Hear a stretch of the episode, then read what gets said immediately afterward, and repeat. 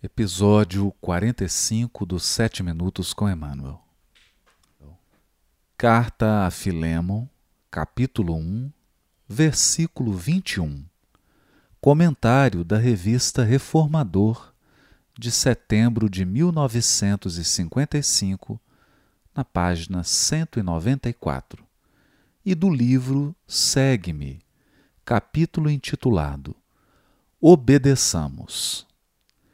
Eu te escrevo certo da tua obediência e sabendo que farás ainda mais do que te peço.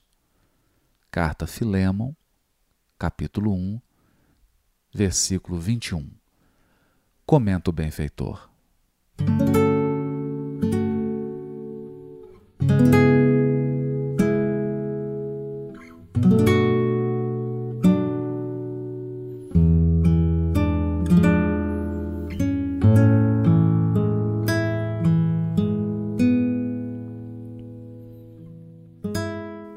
Escrevendo ao companheiro, Paulo não afirma confiar na inteligência, que pode envaidecer-se e desgovernar-se, nem na força, que induz a mentira, nem no entusiasmo, suscetível de enganar a si próprio, nem no desassombro, que muita vez é simples temeridade, nem no poder capaz de iludir-se, nem na superioridade que costuma desmandar-se no orgulho.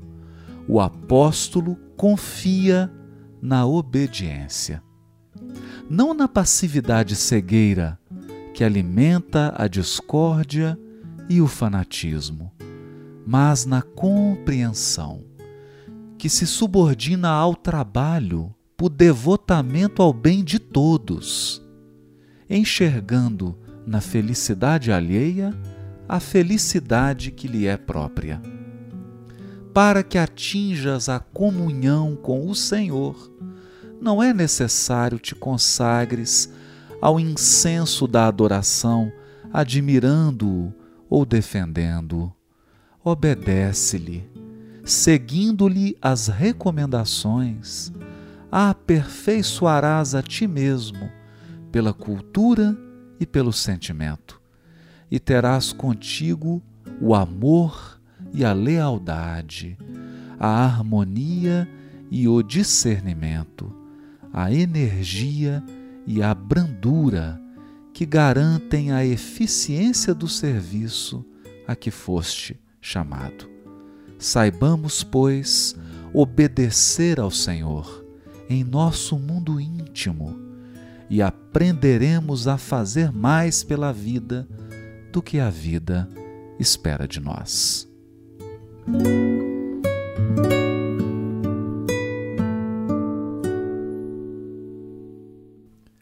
Neste último comentário à Carta Paulina, endereçada a Filemon, Emmanuel aborda o tema da obediência em belíssima página, elaborada de modo artesanal, que lembra a técnica de composição dos poemas bíblicos, o quiasma, consistente em apresentar oposições temáticas construídas ao redor de oposições de palavras, os antônimos. O verbo confiar destaca-se no primeiro parágrafo do texto advertindo-nos do grave equívoco de acreditar incondicionalmente nos poderes da inteligência humana, que sempre pode envaidecer-se ou desgovernar-se, ao passo que o último parágrafo se estrutura em torno do verbo obedecer, convidando-nos a acatar as determinações do Senhor em nosso mundo íntimo. No episódio 11 dos Sete Minutos, Emmanuel asseverou: quem deseja a liberdade precisa obedecer aos desígnios supremos.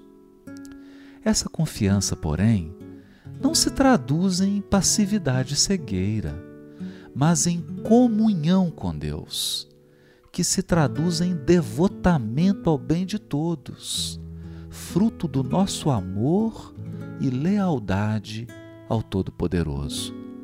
A compreensão da Sua vontade a nosso respeito é o seu alicerce.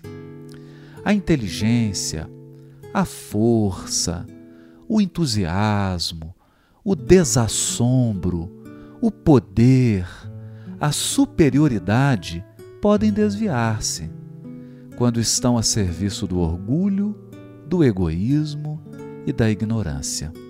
Todavia, a obediência sincera, filha da cultura e do sentimento, do amor e da lealdade, da harmonia e do discernimento, da energia e da brandura, será capaz de garantir o êxito.